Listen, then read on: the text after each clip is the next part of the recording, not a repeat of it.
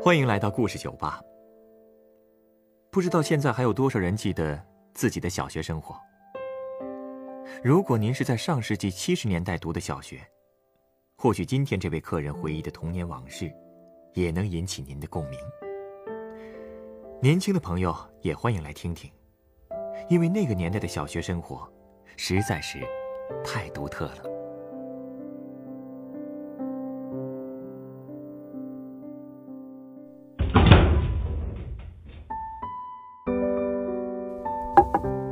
小伙子，我可以聊聊我小时候的故事吗？当然可以了。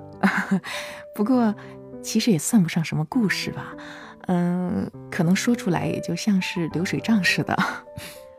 只要是真实的故事，即便是流水账，我相信也是很生动的。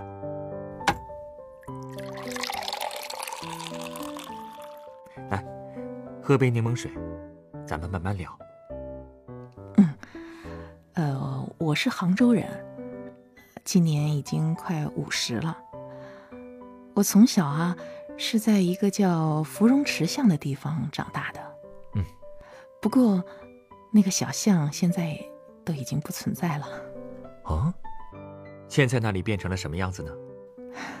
谁知道呀？我很久没回去了。芙蓉池巷和它周围的那些巷子，都已经在很多年前。被推土机都推平了，这样啊。我们那里也不是什么名人故里啦，也没有什么值得说的文化历史啊，所以住在那里的人似乎对这个巷子没有太深的感情。得知要拆迁的时候，那里大多数的人还都是兴高采烈的呢。但是，您似乎不是这么想的吧？是，可能我这个人还是比较重感情吧。其实想来想去，我也不太理解啊。你说他们和我一样，生在那里，长在那里，怎么说放下就可以放得下呢？那么，这个您放不下的芙蓉池巷，到底什么样子？我光听名字，就感觉是个好地方。嗯，芙蓉池啊，呃，我小时候听邻居的奶奶有这样的一个说法。就说以前啊，这儿有一个三角形的池塘，叫芙蓉池。夏天的时候啊，这个池子里面开满了芙蓉花。哇，这个芙蓉花也是有来历的。我们那里流传着一句话，叫“千年海底蛇化作一朵芙蓉花”。哦，难道是《白蛇传》的另外一个版本？谁说杭州就只能出《白蛇传》啊？传说。这个池子里面，它就有一条修炼了千年的海底蛇，每年的六月半，它就会化成一朵最漂亮的芙蓉花，来诱惑人。为了破灾啊，每年这个芙蓉花开的时候，老百姓们总是要给这个池子里面送一对童男童女。后来，当地来了一个地方官，他就用面粉做了一对童男童女。这个身子里面还藏了火药，献祭的那一天啊，池子里面掀起了滔天巨浪。哎，别说，从此以后，这里就太平了。原来如此，那今天您想聊的，是小时候发生在巷子里的故事，对吗？啊，其实说起我们这个巷子啊，有好多故事呢。不过我今天想说说巷子里面的小学。好。以后有机会的话，如果你也喜欢听的话，我可能也会说一点别的事情、别的故事，好不好？好啊，说什么我都欢迎。今天就听您聊聊您的小学吧。好，好，好。我是上个世纪七十年代初上的小学。我们读书的时候，班级都是军事化的编制，你知道吧？就是一个年级是一个连，一个班。是一个排，小组呢，它就是班。因为我当过小组长啊，所以有幸就被他们称为班长。这个称呼还真是挺光荣的。可不是嘛！当时啊，这是我唯一觉得这个编制比较好的地方。你看啊，我是三班的，二年级的时候啊，我们班就叫二连三排。那个时候啊，你别看我们班。还是挺有名的呢。是因为经常拿奖吗？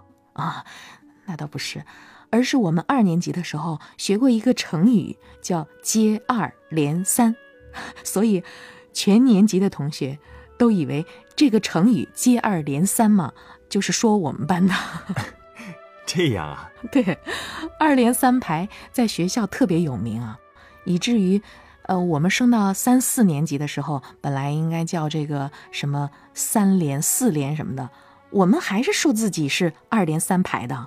我们班在很多学校活动当中啊，总是打先锋，而且经常被集体的表扬，特别是在那个忆苦思甜大会这种活动上面。忆苦思甜大会，忆苦思甜，这个你听着很新鲜吧？那个时候，忆苦思甜大会月月开，每次开的时候，我们就会搬着一个板凳，集体集中到操场上去，学校会请人过来。给我们做演讲，每次演讲的人都不一样，有工厂的这个老工人，嗯，还有郊区的农民，个个都是苦大仇深的，你知道吧？后来老师说，打算也请一些同学的家长来忆苦。我们班里的同学大多数都是出身工人家庭的，像父辈啊，也都算是对旧社会有深仇大恨了，所以请家长也是很容易的。就这样，每个班就开始。轮流的开始讲了，这种演讲的方式后来还被推广到了附近的学校去。嗯，这种形式和当时的时代背景有很大关系吧？毕竟那时候刚解放没多久，也确实需要跟生在新社会的孩子们讲讲父辈的经历。是啊，是啊，每次听他们演讲啊，我们都热血沸腾的。打那以后，这种忆苦思甜大会，我们就改成。从请进来，改成走出去了。我们常去的地方是这个丝织厂。我们这儿很多同学的家长都在丝绸系统工作。我那个时候觉得，啊，织布的声音可亲切了。当时我还想呢，长大以后我就当一个这个纺织工人。可是长大以后，国营大厂都不在了。你看，我们参观完了之后。我们就会去那个会议室，请工人师傅来给我们讲一讲这个包身工的痛苦。一苦会之后，老师就会让我们回家吃这个忆苦饭。忆苦饭是？对你可能现在都不懂了，就是当时在米饭里面夹着那个番薯，就是你们北方人说的那个红薯和青菜一起煮，或者吃那个玉米糊这些杂粮。就叫忆苦饭，现在这些，可都算是健康食品了。对呀，对呀，但是我跟你说，这个忆苦饭难吃，绝对不好吃，绝对不是现在人想象的那种情况。这个忆苦饭呢，是我父母最支持的学校活动了，啊，因为老师只不过是偶尔的说一下子，说你们要吃这个忆苦饭，但是我们家里头却总是隔三差五的就要做一次啊？为什么呢？后来我才知道。是因为那个时候粮食不是定量供应吗？嗯这个米都是可着人口人头来做的，谁家都不大够用的。这样啊，我们家女孩子比较多，本来是够吃的、够用的，可是因为要接济这个亲戚，所以也用得紧巴巴的。正好这个忆苦饭算是帮了大忙了，爸爸妈妈很乐意啊。那个时候买米，他们都选那个尖米。就是早稻米，又硬又糙，粗粗拉拉的那种。不过这种米能胀哦。比如说你烧一斤米饭，它能多出二两来。哇，这就是很宝贵了。用这种煎米，再来夹着番薯啊，或者是青菜啊，又烂又糊，一点都不好吃。但是每一次它都能省出不少米啊！你想想，一次省二两，那每一次省出的那个米，那……爸爸妈妈当然高兴了，是不是？真是精打细算过日子呀！可不是嘛。其实最难吃的就是我记忆当中的那个玉米糊。我们南方人吃没有糖，只加盐。哇，你想象出来那个味道特别的寡淡。幸亏当时我外婆手还是比较巧的，她不是光让我们吃这个玉米糊，她偶尔呢，哎，也会烙成那个玉米饼。哎，玉米饼就好吃多啦。因为玉米饼要加这个白面粉，这样的话它才会不会散开。哦，我邻居家，我记得他们兄弟特别多，每顿饭，他们的父母都要加进很多这个番薯啊什么什么的青菜啦。我就偷偷的拿我们家里的这个玉米饼给他们吃，哇，他们当时吃的特别特别香，现在的表情我都还记得。我们就常常在学校的小树林里边偷偷的吃这个玉米饼，那是我们最开心的时光了。那时候的快乐多简单呐！是啊，想到那难吃的忆苦饭，我特别痛恨旧社会，热爱新社会，你知道吧？我还在作文里面当时写的：“我们生在新社会，长在红旗下，多幸福啊！” 啊，对了啊，那个说到这儿，我又想起来，那个时候我们还要学工、学农、学军，你听说过没有？哎，这个我倒是听说过。哦，听说过啊。嗯，这三样我告诉你，也是我们课外活动的重要部分，就像现在就是同学们、学生们的第二课堂一样。我们的学工活动就是到那个纺织厂去，当时。我们都觉得哇，高大的厂房，机器的那种轰隆隆的声音特别有气势。还有我们进到厂子里面去看那些漂亮的花布，在纺织工人的手里面，那线条特别的柔软，特别的温柔，就像河水一样流动着，啊，美极了，美极了。同学们当时一兴奋，就会在机器上摸来摸去的。每次人家师傅看到我们，都会特别的慌，让我们到。到一边站着去，到一边站着去。你们胆子也是真够大的。是无知者无畏嘛？你说是不是？好，呃，我我再说说我们学农吧。好，我们当时学农是这样，我们低年级不像高年级的学生，高年级的学农要到农村里面去割稻子、收麦子，老师就让我们集肥。什么是集肥呢？集肥啊，肥肥料的肥，其实就是。我们每一个学生都带着肥料去上学，然后集中完以后，由学校呢统一送到这个生产大队去。哎，这个城里人哪来的肥料啊？我们的肥料基本上就是这个生活垃圾。那个时候虽然是城里人，但是家家都养鸡呀。老师说了，说那个鸡粪就是最好的养料，农民伯伯特别喜欢。我外婆肯定最最欢迎这项运动。为什么？因为我和我姐姐当时都为了集肥，就非常积极的每天抢着打扫鸡窝。那年月吃的东西特别少，你也知道，这个生活垃圾不多。平时我们都放在门外的簸箕里面，一早就由郊区的农民过来收这个肥料。学校要求集肥的时候，晚饭一过，我们就挨家挨户的去收垃圾，跑遍了半个墙门，才能凑满一篮子。送肥下乡那天，我记得学校非常热闹啊，这是除了远足之外最让人兴奋的一件事。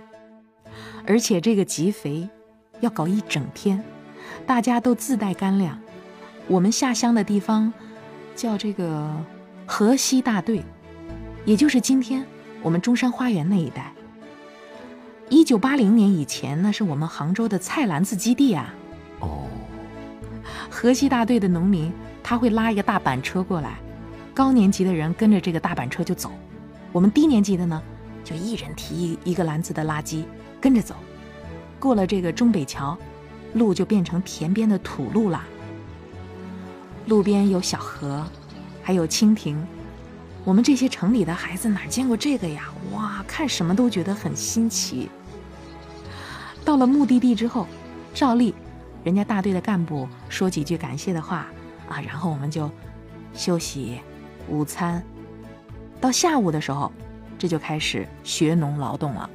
你们低年级的要做些什么劳动啊？我们的这个学农劳动，就是搬白菜呀、摘棉花啊什么的。曾经有一次让我们到地里面去除草，那个时候很小啊，什么都不懂，结果我们把人家的苗也跟着一块除了。老师当时就批评我们。哇你们真是四肢不勤，五谷不分呐！太有意思了。其实要说最激动人心的活动，那还是学军。哦，你知道的，部队是军事基地，他不能轻易你说去就去，对不对？只能够请解放军叔叔到我们学校来军训。即使这样，每次军训的时候，我们都是昂着头，挺着胸，哇，雄赳赳的迈步在这个操场上。是啊，那个年代，大家最崇敬的就是军人了。没错，没错。有一年，我们听到一个好消息，据说啊，我们要去机场参观啊。哦，我们学校新转来了一个同学，他爸爸是那里的军官。那个同学当时就信誓旦旦地说：“啊，可以找飞行员给我们做飞行表演，还可以让我们爬到这个飞机上去看看。”嚯！你不知道啊。当时我们听到那个飞机声从天空当中轰隆开过去，我们当时小朋友们一块拍着手，飞机飞机落落下来让我坐坐，所以这个同学一下子就成了我们的偶像了，你知道吧？用现在的话说，粉丝众多，吸粉能力超强的啊。那你们最后去成了吗？还真去了，真去了。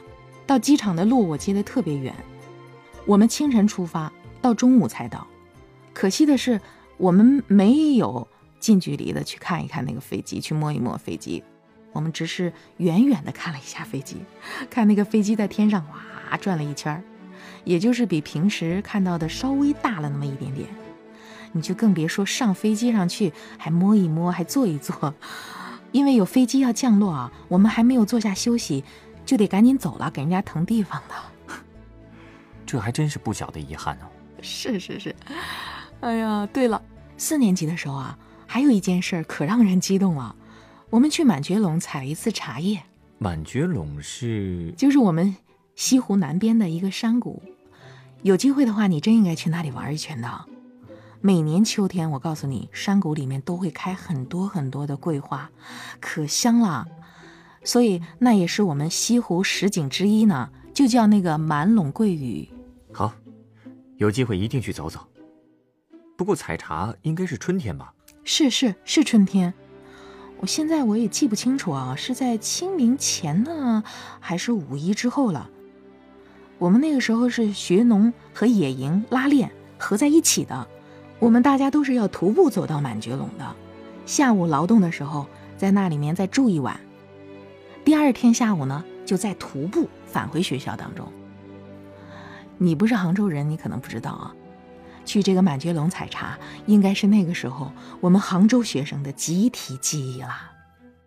满觉陇生产队它分这个上下满觉陇，我们到的时候是属于这个上满觉陇。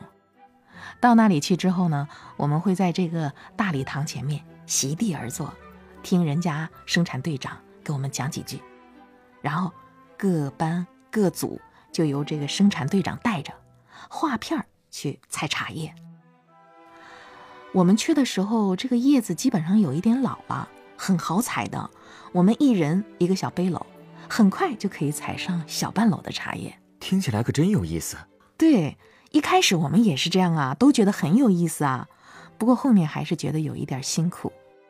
在这个村民的灶台上面，我们自己做简单的饭菜，食材也都是我们自己带过去的。那个时候的孩子，可不像现在的孩子。我们个个都是家务能手的，做一顿饭菜，那对我们来说就简直小儿科。吃完晚饭以后，我们就在这个大礼堂打通铺，女生就集体在里面，男生就集体在外面。这么多人一起睡，你们一定很兴奋吧？哎呀，兴奋极了，大家都兴奋的睡不着觉，你知道吧？一躺下之后根本睡不着。不过当时我记得还出了一个一个小插曲。哦。出什么事了？呃，我忘了是几点钟了。现在想起来，当时我们就突然听到外面有人大喊，说什么着火啦，什么快去救火呀！啊，我们当时听到都慌了。男同学马上就冲出去了，我们好多的女同学，我记得当时吓得就抱成一团，也不敢动。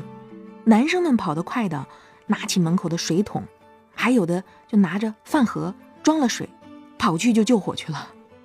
真的着火了？当然了，是虚惊一场，没有真正的着火。后来才搞清楚，是人家村子里面为了杀蚊虫熏的门烟。这样啊？但是这可不妨碍我们把这个救火的好人好事写进到我们的学农日记里边。那些救火的男生都评上了学农积极分子，你知道吧？理解理解，难得遇上点展现英雄气概的机会嘛。对对对，第二天返回学校的时候，生产队长呢给了我们每个人一小包油纸包着的茶叶，说这就是我们的劳动成果。哇，这可是我们第一次收获，大伙特别特别开心。回家去之后呢，我也给自己泡了一杯，哈，尝了尝，有点苦，但是回味起来，你知道那种感觉还是很甜的。嗯，杭州的孩子大概就是从那个时候开始爱上喝茶的吧，我想。哎呀，我说了这么多，你没有听烦吧？怎么可能呢？都是一些陈芝麻烂谷子的事儿，那些苦日子，我觉得跟现在简直没法比啊。很有意思的童年回忆。如果您打算今天就讲到这里，那么接下来就是我的工作了。按你们这里的规矩，我是不是可以喝到一杯免费的鸡尾酒了呢？嗯，而且是最适合您的鸡尾酒。稍等片刻。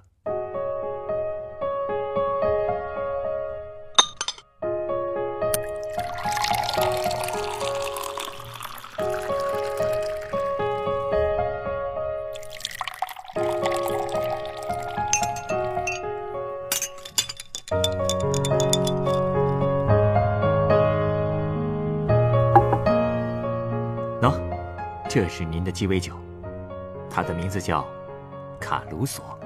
啊，好鲜亮的绿色啊！我感觉呢，您的童年应该是被绿色包围的吧？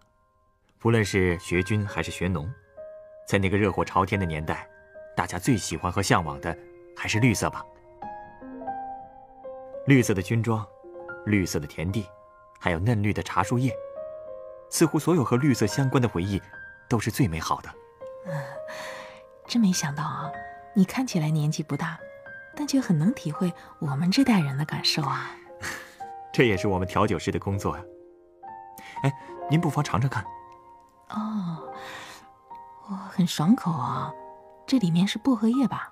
没错，它是由干金酒、干美思、绿薄荷酒和薄荷叶调和成的，味道真不错。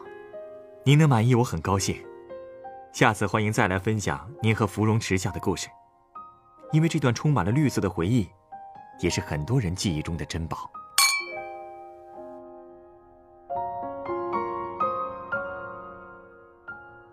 感谢收听故事酒吧的一千零一夜。本集内容改编自每天读点故事 APP 独家签约作品《二连三排在行动》，作者郭慧娟。改编制作陈寒，配音左立、陈光。明天晚上九点，欢迎继续来到故事酒吧，倾听人生故事。接下来，请继续收听故事广播，光影留声。